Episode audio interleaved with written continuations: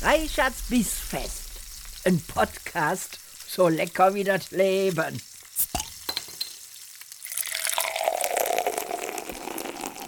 Liebe Freunde der gehaltvollen Verdauung, herzlich willkommen bei einer weiteren Folge unseres Podcasts Reichards Bissfest. Und ich freue mich unheimlich, heute die wundervolle Nancy Wenz hier begrüßen zu dürfen. Hallo Nancy. Hallo Stefan. Herrlich, dass das geklappt hat. Äh, geht's dir gut? Mir geht's gut, ja. Ich hoffe, dir geht's auch gut. Ja, ja, ja. Ich sitze hier ja. äh, gemütlich in meinem Homeoffice-Büro und habe mich total auf diesen Abend mit dir gefreut. Wir machen ja jetzt einen Sechs-Stunden-Podcast. Hatten wir ja so vor. Davon weiß ich aber nicht. ja, hatte ich mir In vielleicht Zeit auch falsch aufgeschrieben. Aber äh, nee, ich habe mich total darauf gefreut, dass das jetzt geklappt hat und dass wir beiden heute so über die Verbindung von Essen, gutem Essen, Lieblingsessen, ähm, Essen in der Kindheit, Essen als Jugendliche, ähm, Essen als Erwachsene und die damit verbundenen Lebenserinnerungen sprechen werden. Ich finde das total spannend, weil wenn man nämlich drauf guckt, was man so als Kind geliebt hat und welche Erinnerungen man so mit so einem richtig schönen, gemütlichen Abendessen zu Hause verbindet und wie sich das dann im ja, verändert, wenn man äh, Jugendlicher ist oder wie sich das verändert, wenn man dann als Erwachsener plötzlich anfängt, so ganz bewusste Essensentscheidungen zu treffen. Ja, so, nein, ich esse kein Fleisch mehr, ich lebe jetzt vegan oder nein, ich esse nur noch Fleisch. Ja, das finde ich total ich glaube, spannend. Ich glaube, du wirst bei mir sehr überrascht sein. Ja, ich äh, hoffe auch und deswegen freue ich mich unheimlich, dass du da bist. Und wir fangen damit an, dass du dich jetzt bitte erstmal den äh, Leuten draußen an den Empfängnisgeräten vorstellst. Ja, hallo, ich bin die Nancy und ich bin äh, eigentlich Make-up-Künstlerin, aber schon sehr oft beim Stefan zu essen gewesen. Und für mich ist der Stefan immer noch einer der besten Köche, die ich kenne. Vielleicht kenne ich aber auch einfach keine guten. Bitte? Ey, jetzt habe ich mich gerade gefreut und dann haust du mir jetzt schon direkt wieder zack in den Nacken. Also äh, Stefans Lachs ist legendär. Ah, cool. Gut, das, wir müssen schnell weiterreden, weil dieser Satz, der ist auch ganz schön awkward. But weiter. Stefans Lachs ist legendär. Oh Gott, da kriegt er schon direkt wieder Ärger vom Krieger. Also, für alle da draußen, die uns jetzt zum ersten Mal hören, wir kennen uns wirklich gut. Ja, wir ähm, sind beide im Twitch-Umfeld unterwegs. Ähm, neben dem, was ich da in den Kochstreams mache, ähm, mache ich ja auf Twitch eigentlich so gut wie gar nichts, während du aber total viel auf Twitch machst. Vielleicht erzählst du auch allen noch mal ein bisschen mehr zu dem, ähm, was Nancy Vance eigentlich heute ist auf den verschiedenen Kanälen, die du betreibst. Mhm, kann ich gerne machen. Ähm, also das hat tatsächlich auch angefangen mit Make-up, aber wenn ich jetzt Make-up sage, stellen sich die meisten Leute immer vor, so, ja, die schminkt halt schön, die macht halt so Beauty, äh, die macht ein bisschen schön Lidschatten und sowas. Äh, nein, das ist nicht meins. Ich mache eher so maskenhaftes Schminken und ähm, ja, so gruselige Make-ups oder ich verwandle mich einfach komplett einmal in eine komplett andere Person und ähm, schminke Leute zum Beispiel aus Filmen oder aus äh, irgendwelchen äh, ja, Geschichten. Äh, und ja, genau, mache das dann so in meinem Stil. Und so hat das angefangen, weil ich dachte, es wäre vielleicht ganz interessant, sowas auch auf Twitch zu machen. Und da schminke ich mich dann halt quasi live vor halt meinem Publikum und äh, verwandle mich da in andere Wesen oder Personen. Ähm, oder ich, ähm, also mein, mein Kanal ist eher so kreativ. Ich mache auch viel Cosplay-Sachen, so Bastelkostüme, zeichne oder bastel irgendwelche Deko-Elemente.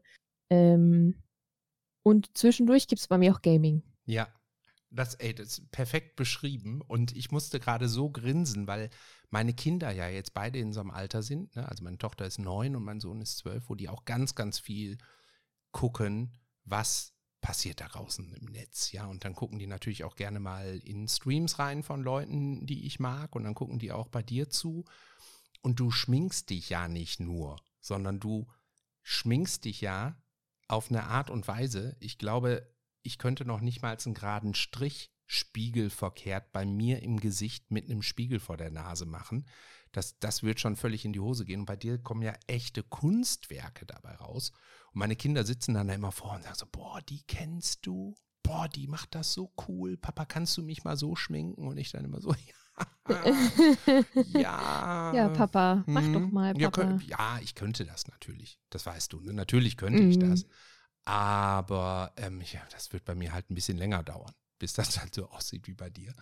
Und du machst ja ähm, nicht nur dieses wirklich spektakuläre Verwandeln in fremde Charaktere, sondern du ähm, schminkst ja auch bei, bei uns zumindest in der Szene, sage ich mal, der Szene der, der Content Creator und Influencer und so, ähm, schminkst du ja auch Leute bei Events, unter anderem bei dem großen Friendly Fire Event. Was muss man sich denn darunter vorstellen? Was machst du denn da?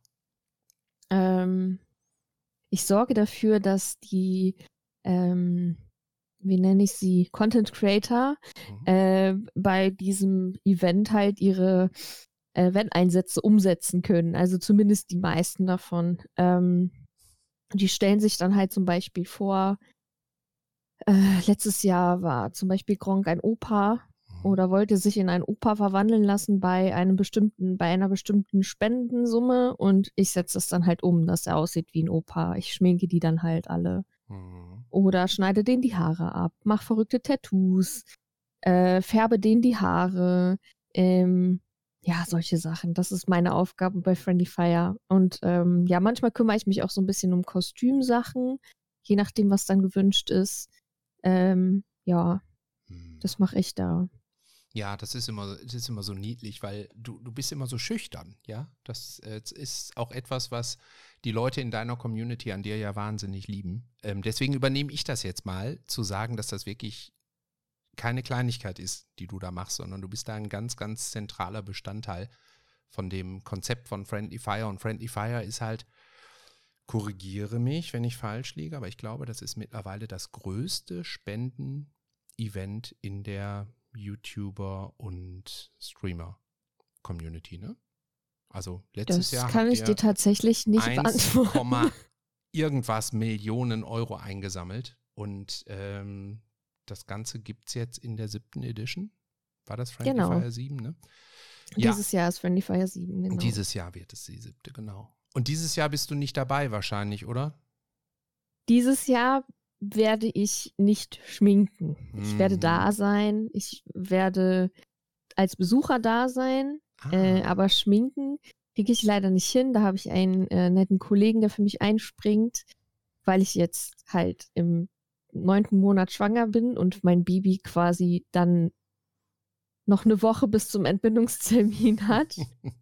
und äh, das kriege ich dann einfach nicht mehr hin, 15 Stunden am Stück äh, Leute zu schminken. Das geht kräftemäßig leider nicht mehr. Ich, ich finde es sehr schade, aber in dem Fall muss man halt Prioritäten setzen. Ja, das total. geht halt leider nicht anders. Nein, alles gut, aber ist ja schon, schon cool genug, dass du überhaupt dabei bist dann trotzdem noch. Ne? Ich kenne ja viele andere, ich, die dann sagen so, oh, der Monat vor, vor der Niederkunft oder vor dem Abwurf, wie wir immer so schön sagen, ähm, ne, da bewege ich mich gar nicht mehr großartig weg, aber du bist sowieso aus meinem Empfinden eine äh, tiefenentspannte Schwangere. Und ähm, das, äh, ja, das finde ich sehr schön. Ich glaube, ihr werdet eine ganz wunderbare äh, Stefanie. Hier können wir es ja sagen. Ne? Das Kind soll ja Stefanie heißen. Ähm, bekommen. Und ich glaube, dass das, äh, ja, ich drücke euch die Daumen, dass das alles genauso entspannt weiterläuft wie bisher. Mhm. Ja, vielen Dank. Ja. Stefanie ist auch einfach ein wunderschöner Kindername, das muss man schon so sagen. Mhm. Ja. Ja. das ist bestimmt ein sehr schöner Name, mhm. aber mein mhm. Kind wird nicht Stefanie heißen. Ach doch Muss nicht. dich leider enttäuschen. Nee. Mhm. Komisch. so, ähm, also, liebe Nancy, heute reden wir ja so ein bisschen über deinen Lebensweg und vor allen Dingen auch über, äh, darüber, welche Rolle Essen denn so bei dir gespielt hat. Und ich habe jetzt in den letzten ähm, Monaten habe ich äh, schon mehrere Podcasts mit äh, Gästen gemacht und das war jedes Mal ein totales, spannendes Highlight, ähm, zu verstehen, wie sich Essensgewohnheiten in, ans Leben anpassen oder wie sich äh, Lebensgewohnheiten ans Essen anpassen, wie viel sich um gutes Essen dreht oder wie nebensächlich auch manchmal Essen ist und wie wichtig plötzlich Essen wird, wenn man anfängt, tolle Restaurants zu entdecken und so weiter und so fort und welche Essensgewohnheiten sich von der Kindheit ins Erwachsenenalter rübergerettet haben und welche nicht.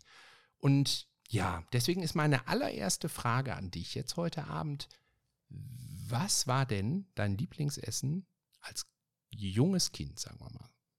So. Das würde dich jetzt sehr überraschen. Ja, bitte. Aber es war mhm. tatsächlich Kassler Kotelett. Nee, Kassler ja, Kotelett?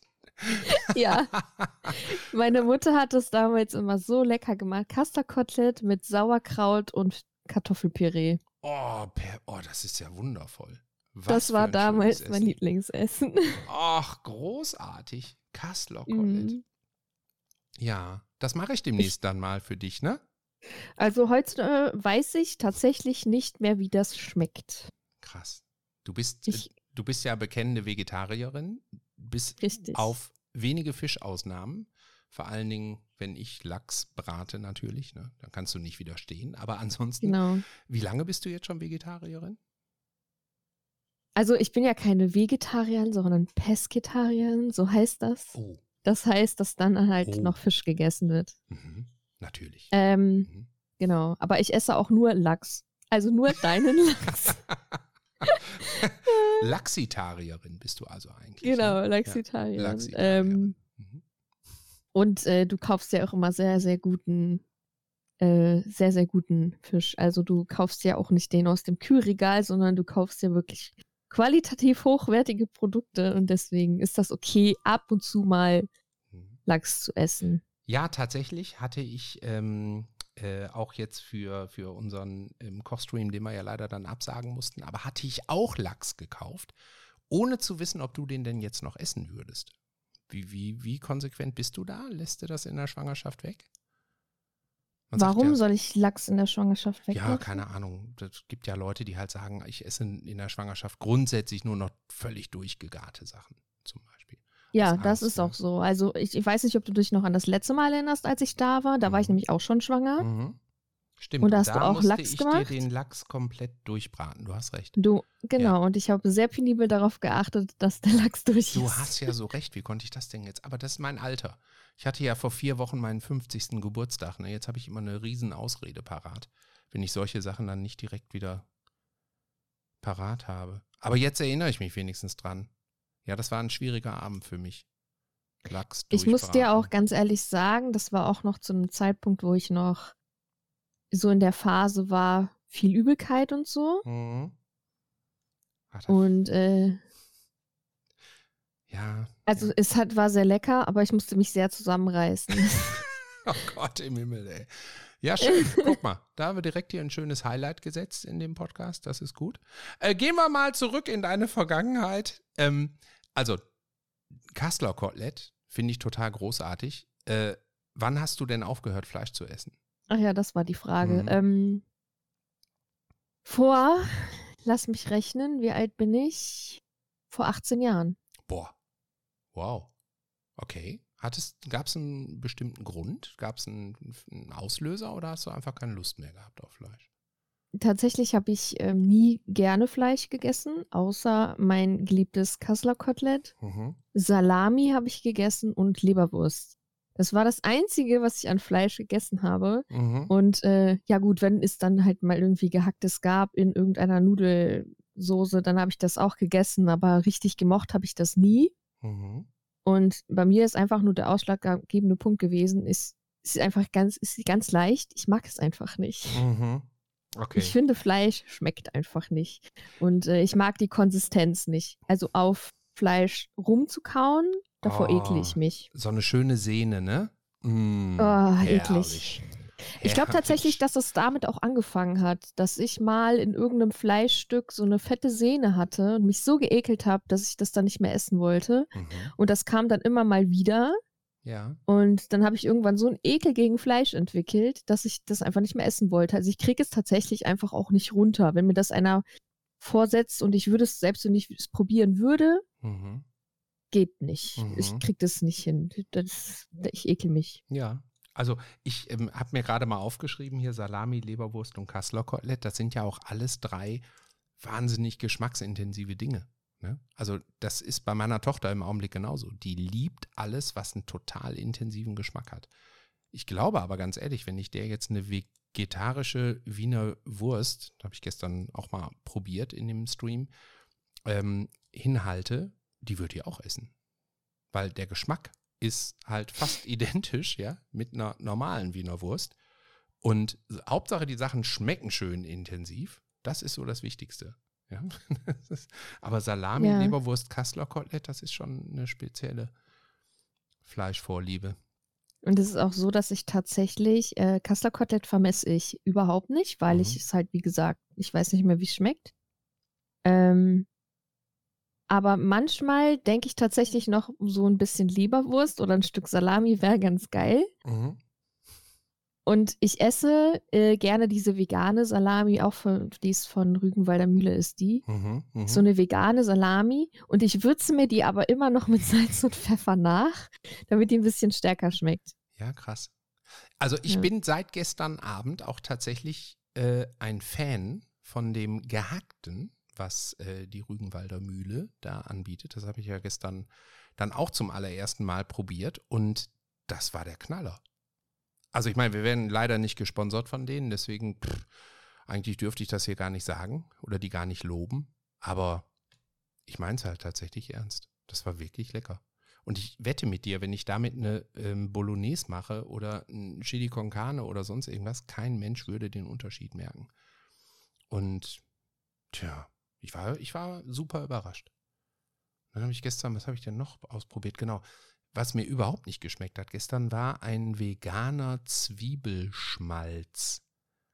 Da das war, klingt aber auch schon so eklig. Ja, ja, ich habe du, ich dachte, ich probiere mal so ein paar Sachen aus. Ne? Und damit, äh, nee, damit kannst du mich jagen. Also es muss schon, ähm, tja, auch ein tolles Mundgefühl haben, lass mich mal so sagen. Ja, also ich finde, Essen muss sich im Mund auch gut anfühlen. Deswegen kann ich total gut nachvollziehen, wenn du sagst, wahrscheinlich habe ich mal auf so einer widerlichen Sehne rumgekaut und hatte danach dann keine Lust mehr auf Fleisch. Kann ich nachvollziehen. Passt für mich total ja, gut. Ja. Genau so war das. Und äh, jetzt nochmal, um auf die ganzen vegetarischen äh, Ersatzprodukte zurückzukommen. Mhm. Ähm, ich probiere mich da tatsächlich gar nicht so krass durch, weil mhm. ich das halt nicht vermisse. Äh, außer halt die Salami, die probiere ich schon mal. Mhm. Ähm, und es gibt auch noch so eine ähm, vegane Mortadella, auch von der gleichen Firma, die liebe ich. Ansonsten esse ich sehr, sehr wenig Ersatzprodukte, weil ich es halt, wie gesagt, einfach nicht vermisse und weil ich finde, es gibt sehr viele ähm, vegetarische Gerichte, die du halt, also die du halt kochen kannst, ohne dass du irgendwie einen Ersatz brauchst dafür, irgendwie einen Fleischersatz. Ich bin aber auch nicht der Typ Mensch, der sagt, äh, Fleischersatz ist äh, Kacke, warum braucht man das? Wenn man kein Fleisch isst, dann soll man kein Fleisch essen. Diese mhm. Aussage verstehe ich auch nicht immer, mhm. weil ich finde das gerade gut, dass es Ersatzprodukte gibt für Leute, die vielleicht gerne Fleisch essen und äh, einfach mal was Neues ausprobieren wollen, so wie du zum Beispiel. Ja, total. Ja. Also, weißt du, ich habe gestern Abend hatte ich auch natürlich äh, im Chat, da sind ganz bekennende Fleischliebhaber, ja, und die sind äh, fast durchgedreht zu Hause, dass ich äh, solche Sachen jetzt probiert habe und mal ausprobiert habe. Und dann irgendwann meinte einer auch so, ja, und ich habe jetzt das und das, ähm, habe ich ja auch mal ausprobiert, aber es ist nichts im Vergleich zu dem und dem. Und dann kaufe ich doch lieber das und das und äh, dann auch das hochwertige, teurere Fleischprodukt, weil es mir viel, viel besser schmeckt. Warum sollte ich das denn nicht machen? Und dann habe ich ihm gesagt, naja, weil für das andere keine Tiere getötet werden. So, das ist zum Beispiel ja ein ziemlich guter Grund. Ne? Also man muss ja nicht unbedingt ähm, eine Salami essen, oder äh, irgendwelche anderen äh, Sachen, die aus Tieren hergestellt werden. Ich finde, wenn man Fleisch isst, und da polarisiere ich vielleicht auch ein bisschen mit, aber wenn man Fleisch isst, dann sollte man wirklich pures Fleisch essen und da dann auch sehr hochwertiges Fleisch kaufen. Dann spare ich nämlich lieber darauf, mir ein richtig geiles Rinderfilet in die Pfanne zu hauen, wo ich weiß, das kommt aus einer Zucht, die idealerweise vielleicht sogar Demeter-Standards entspricht oder sowas, ja, also wo wirklich ganz viel Wert drauf gelegt wird, dass da ähm, die Tiere nicht gequält werden und vernünftig äh, äh leben können. Ähm, als mir irgendetwas zu holen und sei es Chicken Nuggets oder sonst was, wo man weiß, für den Preis, für den man das im Laden kauft, ja, selbst wenn du sagst, ich kaufe jetzt die, die 50 Cent teurer sind oder so, da wird niemals wirklich gute Qualität drin sein. Das ist einfach nicht möglich. Das sind immer Fleischreste. Und meistens, ja. ne, aus. Also ich sag, naja. ich, ich bin äh, absolut kein belehrender Vegetarier. Mein Fa äh, Partner zum Beispiel ist mhm. Fleischesser. Mhm. Und ich finde immer, jeder soll essen, was er möchte und worauf er halt Lust hat. Da ist, ich bin da völlig, also ich bin da so überhaupt nicht belehrend. Mhm. Ähm, und ich sag halt immer, es ist halt das Angebot. Ne? Also, mhm. das ist halt Angebot und Nachfrage. Wenn ein, ein, ein äh, Lebensmittelgeschäft feststellt, das äh, Rindersteak für einen Euro wird uns weggekauft wie sonst was, dann werden die das auch weiter anbieten. Mhm. Ähm, wenn man aber merkt, so die Leute wollen versuchen, ein bisschen mehr drauf, drauf zu achten, was für Fleisch sie kaufen und die kaufen dann vielleicht das Rindersteak von dem von Metzger eher, dann ähm, würde sich das irgendwann auf Dauer natürlich, das ist ein Prozess, der sehr lange dauert wahrscheinlich, mhm. äh, verändern, dass halt Lebensmittelgeschäfte merken, dass die halt auch was ändern müssen. Aber solange das halt so auch angeboten wird, werden die Leute das auch kaufen.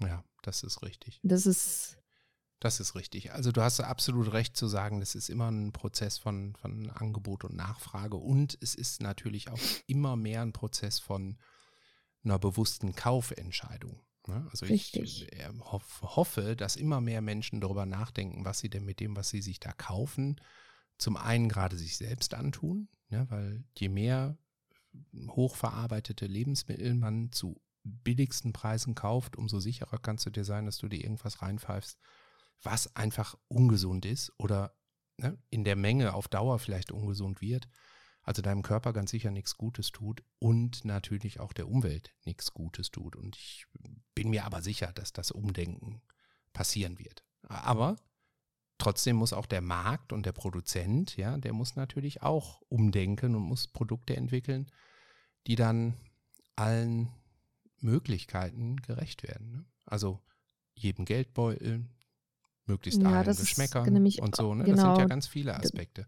Die damit das mit dem Geldbeutel ist halt auch nochmal so eine Sache. Es gibt halt auch Menschen, die finanziell vielleicht nicht so gut aufgestellt sind und genau. die sich halt eben kein Steak für, weiß ich nicht, was so ein Steak kostet, wenn es aus vom Metzger frisch ist. Viel. Äh, viel. Ja, ne, mhm. ne, also das, es kann sich halt auch wirklich nicht jeder leisten. Das muss man auch noch dazu sagen. Ähm, aber man könnte dann vielleicht überlegen, ist es wirklich wichtig, jeden Tag Fleisch zu essen? Oder reicht es vielleicht, wenn ich so einmal die Woche Fleisch esse? Ne, aber das ist, wie gesagt, das muss jeder für sich selber entscheiden. Und ich rede auch keinem rein. Und das ist mir auch, ich also es ist der Lebensweg, den ich für mich entschieden habe. Und das ist auch, das ist, ne, das akzeptiert ja auch jeder. Mhm. und äh, deswegen ich meine, du kennst mich ja. rein du kennst mich ja, ich bin ja da auch nicht äh, der, der, der Oberlehrer der Nation, sondern ich denke auch, das muss jeder immer auf die Lebensphase anpassen, ähm, in der er sich gerade befindet. Ja, und der äh, 17-jährige äh, Schüler, der lebt halt anders mit anderen Möglichkeiten als der 50-jährige Geschäftsführer. Ne? Aber man sollte halt immer zumindest drüber nachdenken, ob man sich und auch der, der Umwelt mit dem, was man tut, einen Gefallen tut oder ob man es optimieren kann. Ne? Weißt du, was mein Lieblingsbutterbrot zum Beispiel ist? Oder eigentlich, ja, Butterbrot ist Quatsch, ähm, Lieblingsabendessen ist? Das ist ein frisches Brötchen mit Butter, ein bisschen Knoblauch drauf gerieben, hast du so zerriebener Knoblauch, ne? Äh, ein bisschen Salz und auf jede Brötchenhälfte zwei Tomatenscheiben. Ja, das ist, Aha. da lasse ich alles für stehen und liegen. Stell mir davon vier Brötchenhälften abends hin und ich bin der glücklichste Mensch der Welt. Und das meine ich, weißt du, manchmal kann gutes Essen, ich hole dann da eben natürlich jetzt auch nicht die neun Cent Brötchen, sondern da gehe ich dann eben zu einem schönen Bäcker hier bei uns um die Ecke, wo ich weiß, ne, da, der macht das mit vernünftigen Zutaten. Aber selbst das kostet mich dann vielleicht 49, 59 Cent das Brötchen. Ja, und dann hole ich mir zwei Stück und das muss nicht teuer sein, das gute Essen. Man kann halt auch toll essen, lecker essen, gesund essen, ohne dass man das Gefühl hat, man schränkt sich ein. man muss dafür einfach nur seinen ja, Erfahrungshorizont auch erweitern wollen. Ne? Es gibt so viele Leute, die, die sich auch so leicht zufrieden geben mit dem, wie sie jetzt die letzten zehn Jahre gegessen haben. Und da wird jetzt immer weitergemacht.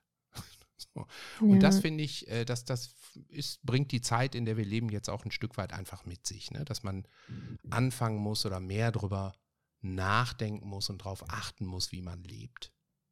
Ne? Und jetzt pass auf, jetzt kommt eine Hammerüberleitung. Das war Warte, früher. Ich, hab, ich möchte noch was sagen. Ach so, ja, natürlich. okay, ja, dann ich weiß ich nicht, ob meine Hammerüberleitung gleich noch klappt, aber mach mal. ich, kann, ich zerstöre sie. Meine Überleitung ist nämlich, mhm. Gutes Essen kann man auch mit schönen Erinnerungen verbinden. Mm. mhm. Ich weiß nämlich, ähm, noch, ich hatte als Kind, habe ich eine beste Freundin gehabt, mit der bin ich jahrelang zur Schule gegangen und bei der habe ich ganz oft übernachtet. So, das war so im Alter von sechs, sieben Jahren. Mhm. Und ähm, bei der gab es immer vor dem Schlafengehen einfach nur eine Stulle. Also es gab ein Brot mhm. Äh, mit, dann durfte man sich halt aussuchen, ob man Käse oder was auch immer man da drauf essen wollte. Und es gab Tee mhm. dann abends. Und dann hat die Mutter immer schön den Tisch gedeckt für halt, dass man sich ein Brot schmieren kann. Ähm, mit allem möglichen Zeugs. Einen Tee gekocht und dann durften wir damals äh, die, die Lieblingsserie von der gucken. Das war ähm, MASH war das, glaube ich. Oh, MASH, wie geil ist das denn? Okay. Und dann haben wir als Kinder in dem Alter im Wohnzimmer am Tisch gesessen, haben unsere Stulle Brot gegessen, mhm. Tee getrunken und MASH geguckt. Und die, die, ich verbinde diese Erinnerung, also ich habe halt, das ist, war für mich als Kind immer was ganz Besonderes. Mhm. Und es war ja wirklich nur eine Stulle Brot mit Tee. Mhm. Aber wenn ich jetzt heute äh, mal abends keine Lust habe oder ne, ich koche eh nicht, das macht Marcel, aber wenn ich dann mal äh, Hunger habe und der mhm. hat keine Lust, dann, dann esse ich auch manchmal einfach nur eine Stulle Brot mit einem Tee dabei ja. und äh, mache dann irgendwas und das ist dann so meine Erinnerung, Ach, die ich toll, dann damit oder? verbinde und damit verbinde ich dann was Positives. Total super. Also du bist jetzt mit, mit deiner Überleitung genau da gelandet, wo ich mit meiner Überleitung auch hin wollte, die jetzt übrigens nicht mehr funktioniert, deswegen mache ich sie auch nicht mehr. Aber wir sind okay. ja jetzt genau da, nämlich in der Kindheit Erinnerungen von damals. Kannst du dich noch so an ähm, besondere Essensrituale bei euch zu Hause erinnern? Weißt du, es gab ja viele Leute, die haben so klare Aufteilungen von Essen zum Beispiel gehabt. Ja, am Freitag gibt es dann äh, Fisch, ja, am äh, Samstag war der Eintopftag, am Sonntag, äh, da gab es dann das Fleisch und da haben alle zusammen mit der Oma schön am Tisch gesessen. Kannst du dich an sowas erinnern? Nee, tatsächlich nicht. Also sowas gab es bei uns nicht. Meine Mutter hat immer unterschiedlich gekocht. Meine Mutter hat immer frisch gekocht. Mhm. Also ich habe noch zwei Schwestern. Äh, und meine Mama hat dann immer ähm, ja für die drei Kinder und für den Mann quasi abends immer frisch gekocht. Die hat alles selber gemacht. Ne? Also die hat sogar den Püree selber geschlagen aus, aus frischen Kartoffeln und keine Ahnung. Ne? Also die hat immer alles selber frisch zubereitet. Das weiß ich noch. Das macht sie heute nicht mehr, aber damals hat sie das noch gemacht. Mhm. Wobei mittlerweile macht sie das wieder, weil die vor ein paar Jahren ihre Ernährung umgestellt haben.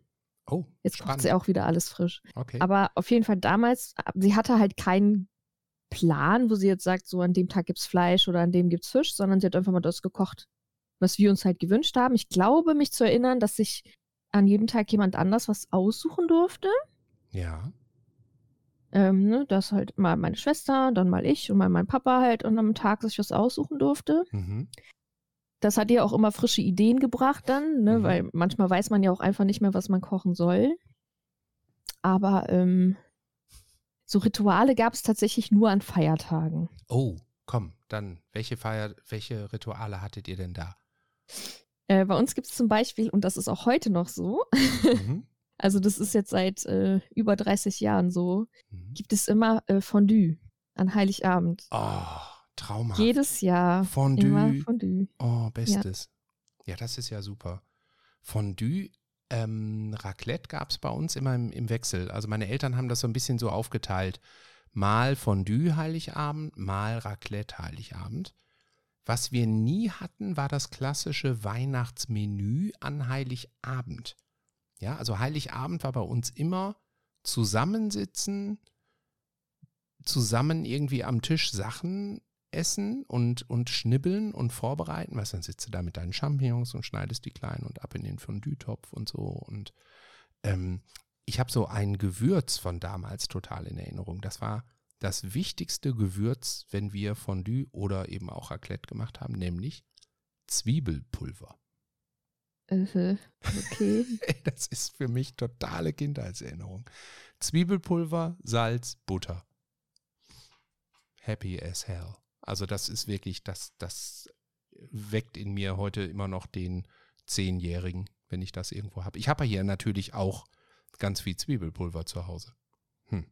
Ja, das äh, müssen wir mal benutzen. Ich würde gern wissen, wie das schmeckt. Ach, kennst du das gar nicht? Oh. Nee, ich kenne das nicht. Oh, da bin ich ja dann. Oh, ja, gut.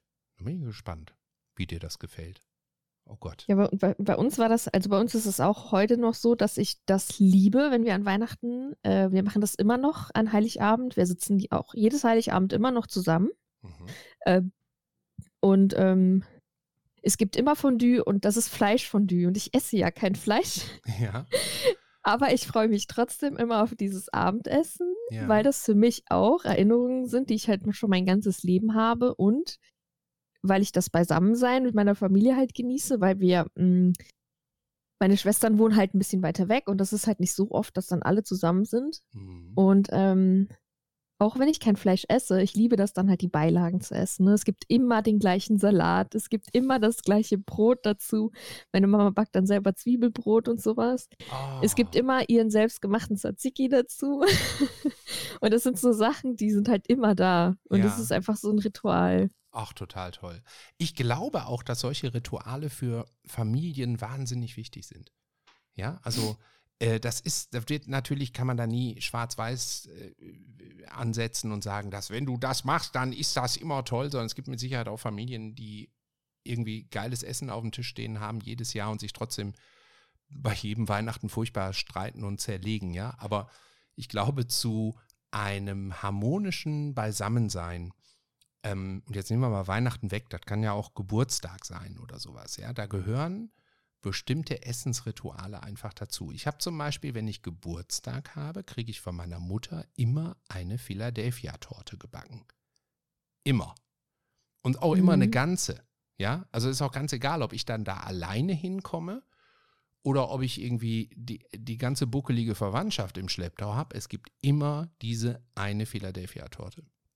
Sowas zum Beispiel, ja. Äh, das ist, das ist auch das Ding, man, also das ist nicht so, als würde man jetzt sagen, ich verlange das jetzt, aber es ist so, dass man das schon erwartet, oder? Mhm. Ja, total. Man will das auch gar nicht anders haben. Ja, und ich wäre auch total, äh, also ich guck mal, du weißt ja, meine Mutter ist ja schon, schon, schon eine alte, weise Dame, ne? Die wird jetzt 86. Ich bin natürlich nicht so naiv, mir vorzustellen, das geht jetzt bis an mein Lebensende so weiter, aber ich habe so eine Angst vor dem Moment, wo ich das eben nicht mehr kriege, weil die gute Dame eben nicht mehr da ist, ne? Das wird mhm. ganz seltsam sein. Ganz, ganz seltsam. Aber, ja, das glaube ich. Ne, aber da merkt man so schön, wie, wie man Essen doch mit Gefühlen verbindet, Essen mit bestimmten Situationen verbindet.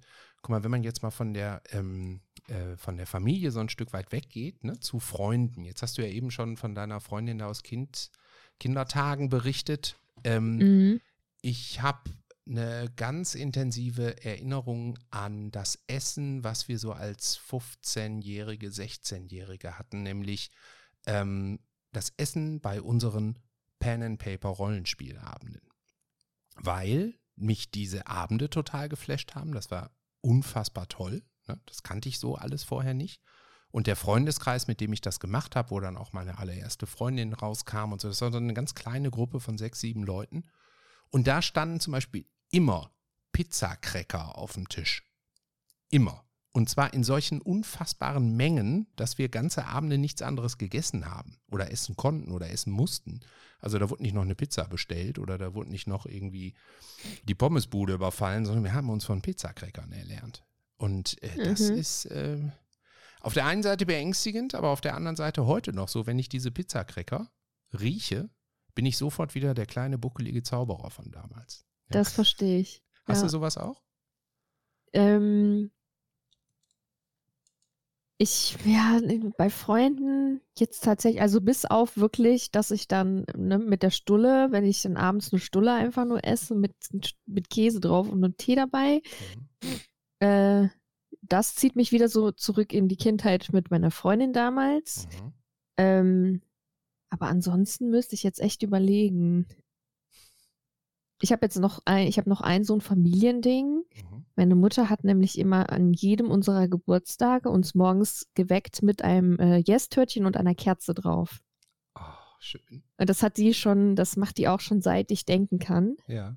Und die hat das tatsächlich an unsere Partner weitergegeben, sodass Ach. unsere Partner mhm. jetzt auch immer entweder dann halt um 0 Uhr oder halt morgens, wenn wir aufstehen, mhm. mit einem Meerstörtchen und einer Kerze drauf kommen, oh, um uns zu gratulieren.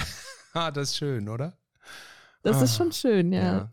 Ja, ja. ja. Ach, ich ich werde es wahrscheinlich ja. auch an mein Kind so weitergeben. Und, ja, unbedingt. Ja. Unbedingt. Ich finde, das sind genau diese Kleinigkeiten, ja, die, die ähm, ja auch so ein bisschen zu so einer Familiengeschichte äh, dazugehören, ne? so einer Familienentwicklung auch.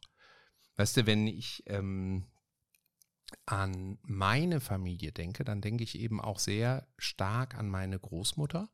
Die ist jetzt schon lange tot natürlich, aber ähm, es gab früher ähm, immer gigantische Familienfeste bei meiner Großmutter. Die hatte halt fünf Kinder und die waren alle verheiratet. Die haben alle irgendwie mindestens zwei Kinder gehabt. Also das heißt, ich habe ein, eine Unmenge an Cousins und Cousinen da draußen rumlaufen. Und äh, dann hat man sich halt bei Oma getroffen. Und bei Oma, da gab es dann nochmal das ganz besondere Essen. Ja, da gab es dann ganze, und wenn ich mir die Küche vorstelle, die sie damals hatte, weiß ich bis heute nicht, wie die diese Essensmengen produzieren konnte. Ne? Aber da gab es dann die aufgeschnittenen Braten auf Blechen, die standen da. Und dann gab es ähm, natürlich dampfende, geschälte äh, Hekto, äh, äh, nee, Hektoliter ist Quatsch, ne? Aber Zentner von Kartoffeln, dann eine unglaubliche Bratensoße und, oh, ach, und, und Grünkohl. Die hat immer Grünkohl selber oh, ekelhaft. Ja, das ähm, ne? oh, sagst nee. du. Du hast ja auch nie den Grünkohl meiner, meiner, meiner Großmutter gegessen. Auf den Grünkohl von Oma Therese lasse ich nichts kommen. So. ja. Nein, aber äh, ne, das sind so Dinge, das war für mich dann immer auch, ich habe mich da tierisch drauf gefreut. Wenn ich wusste, wir treffen uns am Wochenende wieder bei der Oma, weil irgendeiner hatte wieder Geburtstag oder es war ein Familienfest oder Weihnachten, dann wusste ich, das wird ein richtiges Schlemmfest. Also da war völlig klar, ich platze aus allen Nähten an dem Abend. Und man konnte ja damals auch Essensmengen verdrücken. Das ja, kann man sich heute gar nicht mehr vorstellen. Also ich denke, ich bin da locker dreimal mit vollem Teller hin und her gelaufen und dann eine Stunde später gab es noch die Reste, die weg mussten. Ja. Aber auch das Gefühl kann ich heute noch abrufen. Also ich weiß heute noch, wie sich die Familienfeiern angefühlt haben, weil das Essen so ein zentraler Bestandteil war. Ja, es, kannst du dich noch ähm, an deinen ersten, ich sage jetzt mal, ich versuche es mal so ein bisschen zu konstruieren, aber an deinen ersten eigenen Restaurantbesuch erinnern? Man oh, ist ja nee. mit Eltern so zusammen weggegangen, ne? Aber gab es ja, so, wahrscheinlich. So, so, so einen Moment in Restaurants, an denen du dich besonders erinnerst? Es gibt einen Moment äh, in einem Restaurant, das war eher, glaube ich, so ein Gasthof, mhm. an den ich mich erinnere als Kind. Das war nicht mein erster Besuch, bin ich mir sicher. Mhm. Ähm, aber es war da habe ich auch noch Fleisch gegessen. Das heißt, ich war da auch echt noch jung. Mhm. Ich vermute, ich war so neun oder so, irgendwie so um den Dreh. Ähm, wir waren damals im Urlaub in Österreich. Mhm. Und wir sind wandern gegangen und ähm, sind so Berge hochgelaufen. Und irgendwann, so kurz vor dem Berggipfel, war da so ein Gasthof. Mhm. Und dann haben meine, meine Familie dann gesagt, so, wir machen jetzt hier eine Pause. Und dann haben wir uns da hingesetzt und es gab dann, äh, wir haben dann halt was zu essen bestellt und dann gab es da so, ja, so, so eine, so Platten, wo halt so alles Mögliche an Käse und Wurst und Fleischsorte drauf war. Mhm. Mit, mit Brot, mit frisch gebackenem Brot, wo so, so die Kruste richtig fest mhm. ist und so richtig frisches, leckeres Brot. Mhm. Und ich kann mich noch erinnern, dass damals äh, habe ich Schinken gegessen und das war der beste Schinken, den ich in meinem ganzen Leben gegessen habe. Mhm. Äh, das werde ich nie vergessen. Der hat so lecker geschmeckt, mhm. dass ich mich danach noch jahrelang tausendmal geärgert habe, dass ich diesen Schinken wahrscheinlich nie wieder essen werde, weil es halt im Urlaub war. Mhm. Ich mich als Kind natürlich auch, ich weiß natürlich nicht genau, wo das war. Ich kann mich nicht mehr erinnern. Ähm, das ist jetzt auch schon so lange her, das wird auch meine Familie nicht mehr wissen. Mhm. Werde es wahrscheinlich jetzt eh nicht mehr essen, weil es Schinken war, aber das war halt damals so, das war so echt so, das ist echt etwas, wo ich mich heute noch richtig genau dran erinnere, nur weil dieser Schinken so gut geschmeckt hat. Hm. Toll. Jetzt hast du mich überrascht und hast mir durch diese schöne Erinnerung auch eine Erinnerung ähm, rausgeholt, die ich völlig verdrängt hatte. Es gab auch bei mir im Urlaub, da muss ich auch so acht, neun Jahre alt gewesen sein, einen Restaurantbesuch oder ähm, ein Restaurant, wo meine Eltern damals immer mit mir hingegangen sind, nämlich im wundervollen Ostkapelle in Seeland. Äh, da gab es das Restaurant Seelandia. Und da habe ich immer ähm, Schnitzelchen gekriegt. Also ganz einfache panierte Schnitzelchen mit ähm, einer Champignon-Rahmsoße und Pommes. Und diese, ja, das typische Kinderessen von ey, damals. Und diese Kombination, ja, die hat mich auf mein Leben hin verdorben. Ich habe, ich habe das so geliebt, dieses Essen. Und dazu kam noch das kleine Detail, dass die am einen riesengroßen Tisch quasi so in der Ecke des Restaurants stehen hatten. Der war voll mit Comics, mit Comicheften. Und die waren natürlich alle auf Holländisch. Ich habe kein Wort verstanden, aber ich habe die alle geliebt. Ich habe da durchgeblättert den ganzen Abend. Meine Eltern hatten ihre Ruhe und konnten in Ruhe essen. Ja, ich habe dann äh, meine Schnitzel mit der Soße gegessen, habe dabei einen Comic durchgeblättert. Und ich habe das so geliebt, dass ich heute noch, wenn ich äh, zum Beispiel in Wien bin, wo es nun wirklich die besten Schnitzel der Welt gibt, ähm, nicht zurückhalten kann, zu fragen, ob ich bitte zu meinem Wiener Schnitzel auch eine Champignon-Rahmsoße haben kann. Und die, die, die, die Wiener Kellner immer kurz davor sind, mich standesrechtlich zu erschießen. Ne? Bei der Frage. Aber ich traue mich jedes Mal. Ich will diese Champignon-Rahmsoße. Und äh, das hat mich auch total geprägt. Ach, das ist toll, ne? So, so Kindheitserinnerungen, ey. Oh. Ja, schade, dass ja. du kein Fleisch mehr isst. Mensch. Ich vermisse es nicht, wie gesagt, mm. ne? Also überhaupt nicht. Das ja, das halt werden wir ausprobieren. Beim nächsten Mal, wenn wir zusammen kochen, ja, dann liegt hier dann so ein schönes Kasseler Kotelett, dann liegt da ein Auf schöner. Schinken. Ich werde das nicht, werd das mm. nicht, wenn ich jetzt daran denke, mm. ich müsste das essen. Ich ekel mich so sehr. Nein, keine Sorge, ich werde dir das nicht äh, aufdrücken. Ich habe ähm, eben Essen in den Ofen getan und ähm, zwar habe ich mir für heute Abend gemacht Hähnchenschenkel ähm, mit äh, Champignons und mit äh, na, leckerem Gewürz und, und so weiter. Ne? Und habe dabei mit meiner Mutter FaceTime gemacht. Und im Augenblick habe ich hier Hausbesuch. Meine Nichte, die ist jetzt 26, die äh, macht gerade ein Praktikum in einer Klinik hier direkt in der Nähe und wohnt für sechs Wochen bei mir. So, und die ist auch schon seit tausend Jahren Vegetarierin. Und ja. dann habe ich das äh, äh, angerichtet da in der Küche ne, und zeigt das meiner Mutter so mit FaceTime mit der Kamera und sie so, ach, hast du auch eins für Rebecca gemacht? Und ich, nein, nein, habe ich nicht. Nein. Und sie, naja gut, kannst ja mal versuchen. Nee, nee, nee, das wird nicht klappen, glaube ich. Das Nein, um Gottes Willen, ich würde das niemals versuchen. Ich finde das ja super, wenn Leute äh, Vegetarier sind, ist ja toll. Oder Laxitarier. Ne? So. Flexitarier. Ja, Laxitarier. Nee, wie heißt das nochmal? Ja, gut, ich Pesci. bin Laxitarier. Du bist Laxitarierin, aber Pexitarier oder so hast du eben gesagt. Ja, ne? Peskitarier oder sowas. Ich kann, guck mal, ich kenne den Ausdruck nicht mal selber. Es gibt mittlerweile so viele äh, Bezeichnungen für Ernährungssachen. Ich esse kein Fleisch, ich esse Lachs. Komm, wir, Gemüse. Wir springen, wir springen mal, wir springen mal so ein bisschen in die Gegenwart. Ähm, kannst du dich an ein Restauranterlebnis erinnern, so als Erwachsene, wo du völlig geflasht warst? Also zum Beispiel ja. warst du schon mal in, einer, in einem Sterne-Restaurant essen, hat es dir gefallen oder irgendwie sowas in der Richtung? Nee, tatsächlich gehe ich gar nicht so gerne Sterne-Restaurants, weil ich äh, mir aufgrund der Portionen immer so ein bisschen verarscht vorkomme. ähm, mein Lieblingsrestaurant ist tatsächlich ein klassischer Italiener, mit dem ich aber auch viele Erinnerungen verbinde, weil ähm, ich mit meinem jetzigen Partner einfach sehr oft da war und wir sehr viele Dates da hatten. Und das ist unser Lieblingsitaliener. Ist der, und, dürfen äh, wir für den Werbung machen oder ist das blöd, wenn wir den jetzt erwähnen? Ähm, ich glaube, den, ich weiß gar nicht, ob es den noch gibt, ehrlich gesagt, ah, ob der okay. Corona überlebt hat. Ach, schade. Na gut, komm, dann ja. lassen wir das lieber. Aber ähm, ein guter Italiener quasi hier im Kölner Großraum, sagen wir mal, ne? Genau, mhm. genau. Und mhm. der macht halt Pizza im Steinofen. So mit richtig leckerem Boden und so. Oh, toll. Und den, den, den finde ich, also den, ja, ich hoffe, den gibt's noch. Ich weiß das gar nicht. Müsste ich mal. Ja, drücken wir mal die Daumen, ne? Das ist.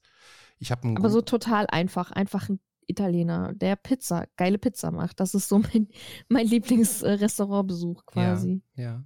ja ich finde das immer ganz spannend, weil ähm, sich äh, Geschmäcker ja auch entwickeln, ja, und auch Vorlieben entwickeln. Und ich war, ich würde sagen, Ende 20 oder so, 28, 29, als ich zum allerersten Mal in meinem Leben in ein Sterne-Restaurant gegangen bin. Ich bin da eingeladen worden von ne, einer ähm, deutlich älteren äh, guten Freundin von mir und wir haben zusammengearbeitet an einem Projekt und das Projekt hat super funktioniert und dann als Dankeschön ne, bin ich in Essen damals noch in ein äh, in das Schloss Hugenpot eingeladen worden. Und ich saß da und ich habe wirklich bei, bei jedem zweiten Gang auf meinem Teller habe ich zum einen gedacht, da wollen die mich verarschen. Was ist denn das? Haben sie da eine Schwatt vergessen? Ne? Ja. Und zum anderen ähm, waren da viele Sachen drauf, die ich in meinem Leben vorher noch nicht probiert habe. Und der erste Besuch in, in so einem Sterne-Restaurant war, also er war irgendwie schon cool, aber mir sind auch ganz viele Sachen in diesem Restaurant so ein bisschen auf den, auf den, auf den Sack gegangen. Ja, also ich hatte ständig einen Kellner um dich herum.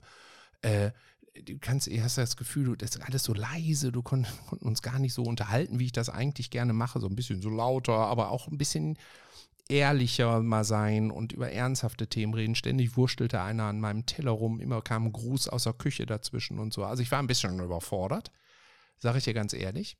Mittlerweile, jetzt mit 22, 23 Jahren später, gönne ich mir ganz bewusst zwei, dreimal im Jahr Sterneküche weil ich das total liebe, weil sich auch meine innere Einstellung zu dem Handwerk, was dahinter steckt, ja, also zu diesem Können von guter Küche, natürlich total verändert hat. Also ich bin mal gespannt, wohin sich das bei dir noch verändert, aber ähm, auch da bin ich kein ähm, Prediger, der versucht, Leute dazu zu überreden. Ich kann nur sagen, dass es sich bei mir total verändert hat im Laufe der Zeit. Ne? Mhm. Er wird sich zeigen, ne? Ja, ja, ja. Also ich habe zum Beispiel, wenn ich äh, meine, ähm, meine Kids besuche, ne, die machen ähm, einmal im Jahr einen ziemlich langen Urlaub in Frankreich. Und mein Sohnemann, der hat genau in diesem Urlaub, hat er Geburtstag. Das ist jetzt immer schon so gewesen. Und dann fahre ich da häufig hin und besuche die. Und auf dem Weg dahin mache ich immer Halt in der Nähe von Lyon in Frankreich und besuche da Sterne-Restaurants. Also ich musste mir da nicht drei, drei Sterne geben, das brauche ich gar nicht. Ja, mir reicht da schon ein Stern oder so. Und das ist schon so weit weg von allem, was ich sonst während des Jahres esse, dass ich äh, jedes Mal ähm, weinen möchte. Zum einen vor Verzückung und zum anderen aber auch aus lauter Frustration, weil meine eigenen Kochfähigkeiten so unfassbar weit weg sind von dem. Dabei kochst du richtig gut. Ja, ich, ich mag das, mein Essen tatsächlich auch. Aber wenn du siehst, wie handwerklich begabt die sind, ja. Und ich meine, muss man sich auch nichts vormachen. Sterneküche ist ja nicht ein Koch, der das macht, sondern es sind ja wirklich Dutzende Menschen meistens in der Küche, die dann alle ihre Spezialität machen. Der eine macht nur Soßen, der andere macht nur das Gemüse, der nächste macht nur den Fisch und so weiter. Es ist ja total verrückt. Das äh, ist also für mich mittlerweile tatsächlich ein Erlebnis. Ne? Aber ähm, bist du mal ähm, beruflich in Restaurants gelandet, ähm, wo dich so eine Essenssituation vielleicht auch mal überfordert hat? Dass du eingeladen wurdest und dann damit nicht so wirklich also, was anfangen konntest oder so? Ich werde beruflich sehr oft zum Essen eingeladen. Mhm. Ähm, Gerade wenn man jetzt, ähm, wenn ich jetzt einen Dreh habe, der halt in einer anderen Stadt ist, wo man halt übernachtet auch mit Hotel äh, und es ist dann ein Kölner Team, dass wir dann alle, keine Ahnung, irgendwie in Stuttgart übernachten für zwei, drei Tage und dann auch zusammen essen gehen. Mhm. Jeden Abend. Ist für mich auch immer was Schönes, zumindest wenn ich mich mit dem Team gut verstehe, das ist aber meistens der Fall. Mhm. ähm, dann gehen wir immer nach dem Drehtag quasi zusammen abends essen. Und das ist auch mal was, wo ich mich dann den ganzen Tag drauf freue, weil die dann meistens auch, weil dann der Kunde auch dabei ist, sich sehr gute Restaurants aussuchen. Mhm. Mhm. äh, und da wird man dann immer eingeladen von der, ähm, von der Firma. Ja. Und äh, das ist auch immer ein sehr schönes Erlebnis für mich. Ich bin aber nicht überfordert. Das ist eigentlich immer sehr, sehr lustig. Ne? Man Ach, trinkt dann Weinchen zusammen und isst halt lecker und unterhält sich ganz äh, über viele Dinge und bleibt meistens auch sehr, sehr lange noch wach. Das ist eigentlich immer sehr schön. Ja, auch da ist man äh, direkt wieder bei diesem Gefühl, ne? was damit genau. einhergeht. Ne? Ja, ja, das ist schon toll. Ich hatte ähm, häufig in meinem Leben durch die Seminartätigkeit, die ich, die ich in jungen Jahren ja gemacht habe, ne? ich habe ja ewig lange ähm, als Coach gearbeitet und Seminare gegeben, ganz häufig Restaurantbesuche am Anfang, wo ich ähm, Restaurants besuchen musste, weil das eben nun mal die Gastronomie in dem Hotel war oder weil das das Restaurant war, was der äh, Kunde, der mich gebucht hat, ausgesucht hat. Und dann saß ich sehr häufig in Restaurants und auch in Situationen, mit denen ich null anfangen konnte. Ja, dann lag plötzlich Besteck bei mir auf dem, am Tisch, mit dem ich irgendwie nicht wirklich was anzufangen wusste. Oder ähm, die haben Erwartungshaltungen an mich ge gehabt, so als Coach, dass ich das dann den Wein aussuche oder so. Mhm. Und jetzt kennst du mich ja, ich habe ja dann auch mein Herz auf der Zunge. Ich habe das dann immer ganz offen angesprochen, habe gesagt, sorry, kann das einer? ja, hat ja eine Ahnung von Wein äh, und habe das dann weitergegeben oder ähm, habe dann da irgendwie äh, bekennend um Hilfe gerufen und äh, bin damit dann immer aus diesen Situationen rausgekommen. Aber ich hatte jetzt auch schon äh, Gesprächspartner, auch bei mir in der Sendung auf Twitch, ähm, die wirklich gesagt haben, boah, ich habe Blut und Wasser geschwitzt in einigen Restaurantsituationen oder ich habe plötzlich Essen auf dem Tisch gehabt, das mir überhaupt nicht geschmeckt hat. Aber das musste dann natürlich, musste gegessen werden, weil es eine berufliche Situation war oder so. Deswegen habe ich gerade mal geguckt, ob du da auch so Ja, doch, es gab, hast. es gab einmal, gab es tatsächlich, aber das war tatsächlich mit äh, einem ähm, das war dann damals so eine Werbeagentur, mit der ich ganz oft zusammenarbeite. Mit denen war ich da. Das heißt, ich kannte die alle. Mhm. Deswegen war es mir dann nicht unangenehm, vor allen Dingen, weil denen das Essen auch nicht geschmeckt hat. Aber es war tatsächlich so, dass wir mal einmal einen Restaurantbesuch hatten, wo der Kunde gesagt hat, da gehen wir, also, ne, das, das ist so richtig, das ist so mein Restaurant und da gehen wir jetzt hin, ich will euch das unbedingt zeigen und so. Mhm. Und wir so voller Erwartung natürlich dahin. Und ich weiß noch, ich habe damals so ein Risotto bestellt. Das war dann irgendwie so mit Käse überbacken, irgendwie so, ne? Und ähm, Käserisotto war das, glaube ich. Mhm. Und das war so eine Matschepampe. es hat so ganz furchtbar geschmeckt und ich musste mir das so richtig reinzwingen. Und alle am Tisch, die vom Team waren, den hast du einfach angesehen, dass sie nur dachten, oh Gott, lass uns das schnell hinter uns bringen, weil wir natürlich den Kunden nicht kränken wollten. Ja. Und äh, im Nachhinein unter uns dann gesagt haben, dass das Essen einfach furchtbar war. Ja, man tut sich da schon schwer mit manchmal. Ne? Ich habe auch schon ja. des Öfteren, weil ich den Kunden nicht kränken, kränken wollte oder auch, auch manchmal Freundes- oder Familienumfeld, wo man eingeladen wird. Ja, da wollte ich dann auch nicht so ehrlich sein und sagen, boah, das hat mir echt überhaupt nicht geschmeckt. oder auch wenn die Kellner dann rauskommen, ja, und dann fragen, und hat es ihnen geschmeckt? Und du guckst so rum und hast das Gefühl, du bist der Einzige am Tisch, dem es nicht geschmeckt hat. Dann fällt es mir immer sehr schwer zu sagen, nö, gar nicht. Das war nichts. Das sage ich auch nie. Boah, das das würde ich auch nie machen. Herz, ich Nein, ich schaffe das nicht. Also außer wenn das Essen schlecht ist, also wirklich nicht essbar. Ne? Es gibt ja auch Dinge, da merkst du so, dass jetzt hier Fleisch, Fisch oder so ist einfach falsch zubereitet. Dann kann es ja auch ruckzuck mal gefährlich sein. Ne? So Hähnchen nicht durch oder sowas. Ähm, das mhm. das sage ich natürlich. Das sage ich. Aber wenn ich so merke, die haben eigentlich alles, das ist eben so, so kochen die hier und alle anderen sind total glücklich, oh, dann fällt es mir ganz schwer zu sagen, dass ich es ekelig fand. Hm. Ja, ich sage das auch nie. Also es kam sicherlich mal vor, dass ich gesagt habe, oh, das schmeckt mir jetzt nicht, aber gesagt habe ich das tatsächlich noch nie. Mhm. Ja, ja. Sag Außer mal, ich sag's dann vielleicht zu einer anderen Person, ähm, die halt das Essen nicht zubereitet hat oder nicht der, gerade der Kellner ist, ne? Mhm. Ja, ja, ja, ja, ja. Wir sind einfach auch ein bisschen zu höflich für die Welt, ne? Wir sind zu lieb. Wir sind zu lieb. Aber wir gehen trotzdem unseren Weg. So, ja. Nämlich. Genau. Du, ich habe noch äh, äh, zwei Fragen auf meiner episch langen Liste hier, die will ich noch loswerden. Ähm, das eine ist, jetzt werdet ihr ja demnächst zu dritt sein und habt ihr ähm, schon überlegt, äh, welche, also wie, wie ihr das Kind ernähren wollt? Also ist der Thermomix schon angeschafft äh, und habt ihr schon 500 Rezepte runtergeladen für die, die ganzen pürierten Möhrchen und Kartoffelchen und, und all das? Oder seid ihr da tiefenentspannt und sagt, jetzt gibt es einfach Hipgläschen und mal gucken wir mal, wann es Lust auf Kassler Kotelett hat.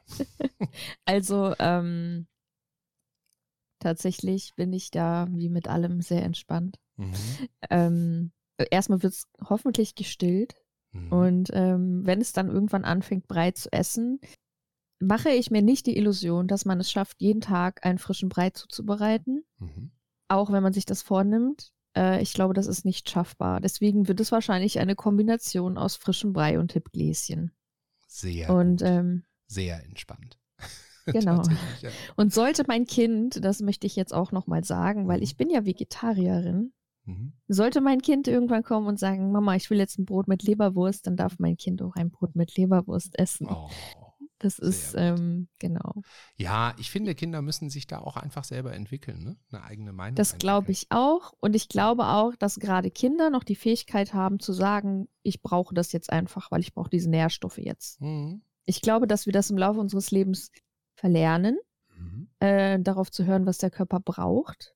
Mhm. Ähm, aber ich glaube, dass Kinder das tatsächlich noch ganz gut können, so diese Instinkte zu haben, ich will jetzt eine Himbeere essen, weil ich brauche jetzt genau die Vitamine, die in dieser Himbeere drin sind. Oder ich möchte halt jetzt ein Stück Fleisch essen, weil ich brauche halt jetzt einfach Proteine. Mhm. Ähm, ich möchte, dass mein Kind selber entscheidet, was es essen möchte.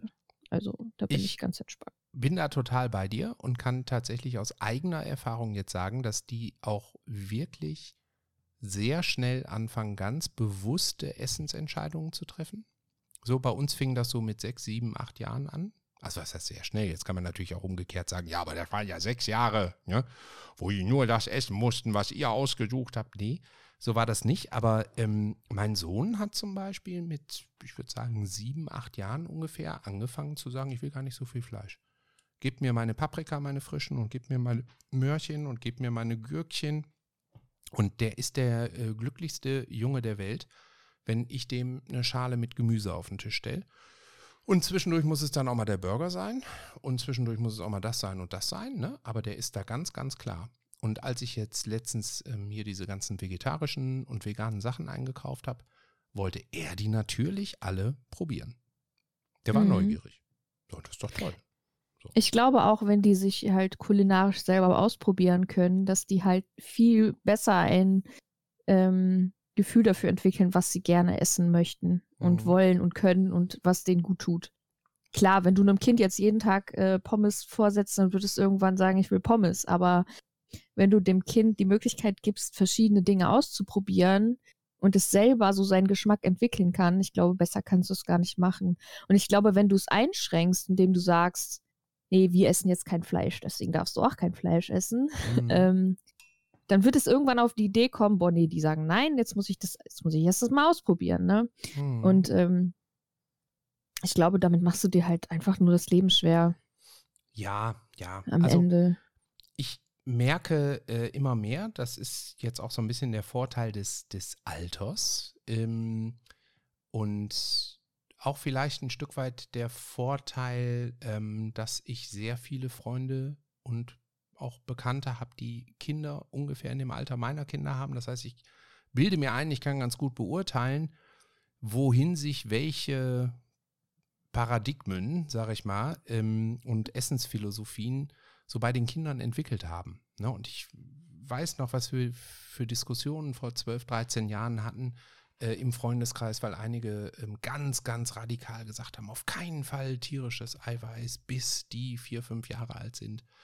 Ähm, andere waren genau umgekehrt. Ja, natürlich musste da ganz früh in den Brei dann auch schon mal gehacktes mit rein und so, weil die ne, das genau umgekehrt selbst erlebt haben und selbst groß geworden sind und so. Und man arbeitet sich da an Dingen ab, die eigentlich total egal sind. So, also ausgewogene Ernährung, genügend ähm, Vitamine, genügend Nährstoffe, wie du gerade so schön gesagt hast, ja, damit dein Kind ähm, auch, äh, ja, wie soll ich das jetzt formulieren, ähm, damit das Bedürfnis des Kindes gehört wird. Weil Kinder neigen dazu, dir eigentlich immer die Wahrheit zu sagen und dir eigentlich auch ganz klar zu sagen, was die jetzt brauchen.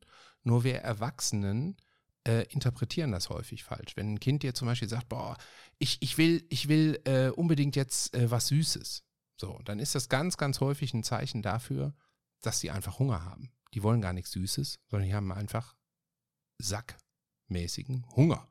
Ja, die wollen mhm. jetzt was essen. Und wenn du dann überlegst, so, ja stimmt, heute morgens zum Frühstück gab es eigentlich auch nur ein halbes Brötchen, weil dann hat ja mein Kind gesagt, ich habe keinen Hunger mehr. Und dann habe ich auch gesagt, ah, ich habe jetzt keine Lust auf den Stress, also ein halbes Brötchen reicht. Und zwei Stunden später kommt es halt an und hat so einen äh, Dampf, dass die sich jedes äh, Gummibärchen in den Mund stopfen, was nicht schnell genug wegläuft. Ähm, und solche Zusammenhänge zu verstehen, ist viel, viel wichtiger, als sklavisch darauf zu achten, nee, aber das jetzt hier hat er schon einmal Fleisch in der Woche gehabt und hier hat es aber jetzt äh, zu viel Fleisch gehabt oder zu wenig Fleisch gehabt oder zu viel Gemüse oder zu viel. Da arbeitet man sich wirklich an Dingen ab, die sich nachher ja alle wieder vermischen. In dem Moment, in dem die 12, 13 Jahre alt sind, fängt das ja an, dass die komplett ihr Ding machen. Und das machen die dann auch für den Rest des Lebens. Ja, und wenn du mhm, Pech hast, okay. versaust du echt leckere, schöne Dinge auf ewig, weil du zu viel Druck aufbaust in der Erziehung. Und tja, das ist so meine, meine Wahrnehmung. Ne, da werden jetzt andere sagen, ja, du musst aber Kindern sagen, was sie essen sollen, weil sonst essen sie ja von allem zu wenig. Und dann sage ich, das mag vielleicht sogar bei deinen Kindern so sein, aber wenn ich mir jetzt hier alle anderen Kinder um mich herum angucke, da sind unheimlich viele bei, die, wenn du denen was Vernünftiges anbietest, das auch total gerne in Anspruch nehmen. Man muss halt nur verstehen, welches Bedürfnis die gerade haben. Und dann ist, essen alle meine Kinder auch total gerne Obst und alle meine Kinder essen total gerne Gemüse und alle essen gerne ne? und X und Y. Nur die Kombination aus Druck und Besserwissen. Die, ja, die macht es schwierig und das, den ganzen Stress kann man sich eigentlich ersparen. So, das klang jetzt so ein bisschen hier, äh, ne, wie das Wort zum Sonntag, so meinte ich das gar nicht. Aber äh, ich, ich, bin neugierig, wie, wie sich das dann so eingruft bei euch, weil ich finde, das ist eine tolle Einstellung. Zu sagen, so, naja, komm, da gibt es mal was Selbstgemachtes und mal was Gekauftes und äh, ich glaube. Ja, also ich, ich, ich glaube halt einfach nicht, dass du die, die Zeit hast, wenn du so ein kleines Baby hast, was ja nun mal 24 Stunden lang betreut werden muss, mhm. Äh, was jetzt anfängt, gerade breit zu essen, dass du dann noch die Zeit findest, äh, genug Aufmerksamkeit für dein Kind aufzubringen, gleichzeitig zu arbeiten, den Haushalt zu machen und noch alle anderen Sachen, die halt so im Leben anstehen, mhm. dann dazu noch jeden Tag frisch breit zu machen. Das kann man sicherlich auch mal machen mhm. und bestimmt auch mehrere Tage die Woche, aber es wird sicherlich auch Tage geben, wo das eben nicht klappt und dann muss man halt sich überlegen, ne? Ja. Und Nancy, dann gibt es halt Gläschen. Ich bin bis oben hin voll noch mit Fragen rund um deinen Job und wie du dann jetzt weitermachen möchtest und so. Aber heute reden wir ja hier quasi nur übers Essen. Deswegen streiche ich das jetzt alles aus meinem Kopf und stell dir nur noch eine letzte Frage. Ja? Was ist denn eigentlich dein aktuelles Lieblingsessen, für das du alles stehen und liegen lassen würdest? Ähm, Marcel macht so einen leckeren Auflauf. Der hat keinen Namen. es ist ein Gemüseauflauf. Es, ist, es sind Kartoffelscheiben okay. mit Spinat, frischem Spinat, mhm. ähm, Cashewnüssen, also Cashewkerne Ui. Ui. Mhm. und Feta-Käse überbacken. Oh, boah, wie geil. Und das klingt das, aber auch leider extrem lecker. Das ist extrem lecker. Das schmeckt so gut. Oh. Boah, ich glaube, der macht da noch Creme, Creme Fin oder sowas noch rein, damit das alles ein bisschen zusammengeht. Mm. Sehr, sehr, sehr, sehr lecker. Oh, toll. Oh, toll. Ja, da kriege ich, auch, krieg ich auch direkt Appetit hier. Ähm, und es zeichnet dich natürlich aus, dass du jetzt äh, das Essen ähm, von Marcel genannt hast und nicht irgendwie das von einem Lieferdienst. Also es ist noch Hoffnung. Marcel kann tatsächlich, wenn der möchte, echt gut kochen. Aha. Und äh, Marcel ist auch derjenige, der bei uns zu Hause kocht. Das mache nicht ich. Ich koche eigentlich nie. Ja. Ich kann auch nicht kochen. Mhm. Ähm, das Einzige, was ich kann, sind meine Paprikaschoten. Paprikaschoten? Von denen ich dir schon so oft erzählt habe. Ja. Paprikaschoten, genau. Komm, dann. Äh, das ist das Einzige. Dann hau mal am Ende jetzt noch Nancy Wenz Rezept hier in dem Podcast. Paprikaschoten à la Nancy Wenz. Wie werden die gemacht? Die werden gemacht, indem man äh, ähm, Erbsen, mhm. äh, Reis, also natürlich gekochten Reis, Erbsen, Feta-Käse und auch geriebenen Gouda tatsächlich, mhm. ähm, Petersilie mhm. und auch ähm, geschnittene Paprika quasi äh, mit Creme Fin überbackt. Mhm. In der Paprikaschote, ne? Überbackt. Mhm. Und ja, genau, Salz und Pfeffer kommt noch rein. Mhm. Ist total simpel, schmeckt aber sehr, sehr, sehr, sehr lecker.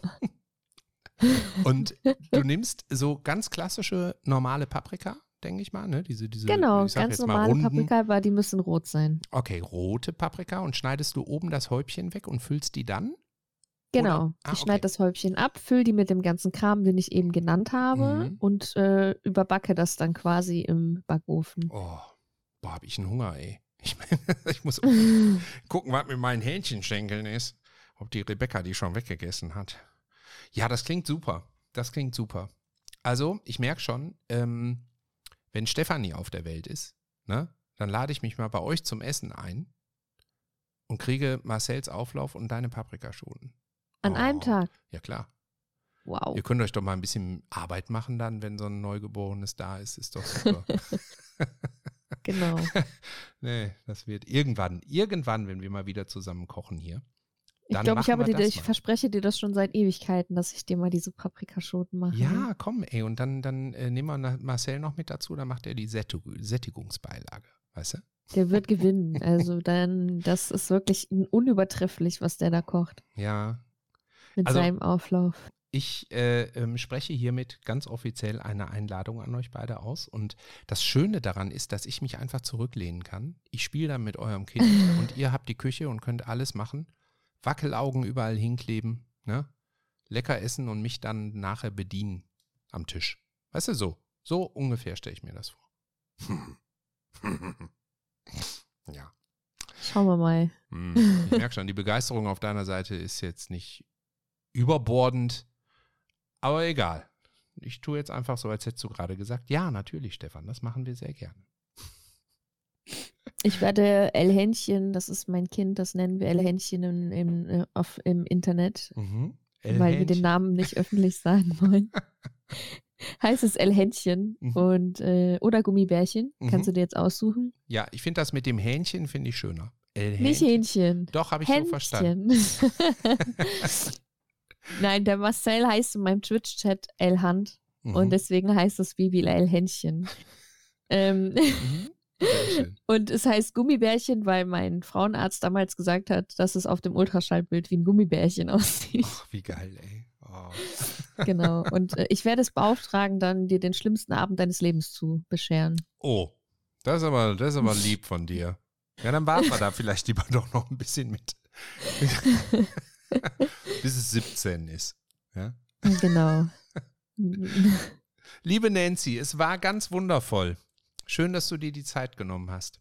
Aber ich sage jetzt mal, wir kommen so langsam aber sicher zum Ende. Hast du noch irgendetwas, was wir vergessen haben, wenn wir über Essen reden? Haben wir noch irgendein Thema, wo du denkst, dass das liegt dir noch auf der Seele? Oder haben wir uns schön durch die Essenswelt einer Nancy. Also Benz. tatsächlich bin ich ja ohne Erwartungen hier dran gegangen und mhm. habe gedacht, ich lasse das jetzt einfach mal auf mich zukommen. Mhm. Äh, deswegen habe ich mir vorher auch nicht überlegt, was ich sagen will. Und habe mir auch nicht überlegt, was ich fragen will. Von daher ja, bin ich sehr glücklich mit, den, mit dem Ergebnis. Ja, weißt du, was ich äh, gemerkt habe, was wir total außen vor gelassen haben? Gehört ja eigentlich zu jedem guten Essen dazu, nämlich gute Getränke, ne? Das stimmt. Also am liebsten trinken wir beide ja Wein, wenn ja, wir zusammen kochen. Mm. Ja, es wird jetzt ein bisschen dauern, bis wir das wieder dürfen. Ne? Ja, also mm. ich konnte jetzt ja schon sehr lange nicht. Ne? Mhm. Und äh, das wird jetzt natürlich beim Stillen erstmal so bleiben. Naja, guck mal jetzt. Ja. Acht, neun Jahre stillen. Ne? Aber ich werde meinen ersten Wein, den ich dann wieder trinken darf, den werde ich sehr genießen. Oh, das glaube ich dir. Das glaube ich dir. Hast du einen Lieblingswein oder eine Lieblingsrebsorte? Ich trinke am liebsten tatsächlich Rosé. Mhm. Keinen bestimmten, einfach nur Rosé, der so ein bisschen süßlicher schmeckt. Okay, gut. Dann werde ich mich mal darum kümmern, dass es äh, in Bälde leckeren Rosé gibt, den ich hier dann für dich stehen oh, ja. habe. Ne? So. Oder, oder sehr süßen Rotwein trinke ich auch gerne. Ich habe letztens ein sehr traumatisches Erlebnis gehabt. Da hat mir jemand gebeichtet, dass ähm, seine Mutter in jeden Rotwein eine Natrentablette tut. Ich nenne jetzt hier keine Namen, weil das ist schon tragisch, finde ich. Für Dumme, was ist Natren? Naja, Süßstoff. Weißt du, so eine Süßstoff. Ach du, ach du meine Güte. Ja, ach du meine Güte, genau. Ne? Es gibt Dinge da draußen, die sind fern jedes menschlichen Vorstellungsvermögens. Ja. oh Aber ich werde jetzt hier keine Namen nennen, weil du die Person auch kennst. aber ähm, damit. Echt jetzt? Das ja, musst ja. du mir gleich aber erzählen, wenn der Podcast nicht mehr aufgenommen wird. Mach ich. Alles klar. Ähm, Nancy, es war mir ein Richtfest. Vielen, vielen Dank, dass du dabei warst. Und danke an alle da draußen, die uns jetzt hier zugehört haben. Ich hoffe, ihr hattet eine gute Zeit. Bleibt gesund, esst lecker. Passt auf euch auf, esst gut und kauft nur das Beste für euch. Und liebe Nancy, ganz, ganz lieben Dank. Alle Daumen sind gedrückt. Danke, dass ich da sein durfte. Ach, wie und immer. Wie immer wundervoll, ja. dass du Zeit hattest. Hm? Vielen Dank. War sehr schön. Sehr schön. Dann bis bald.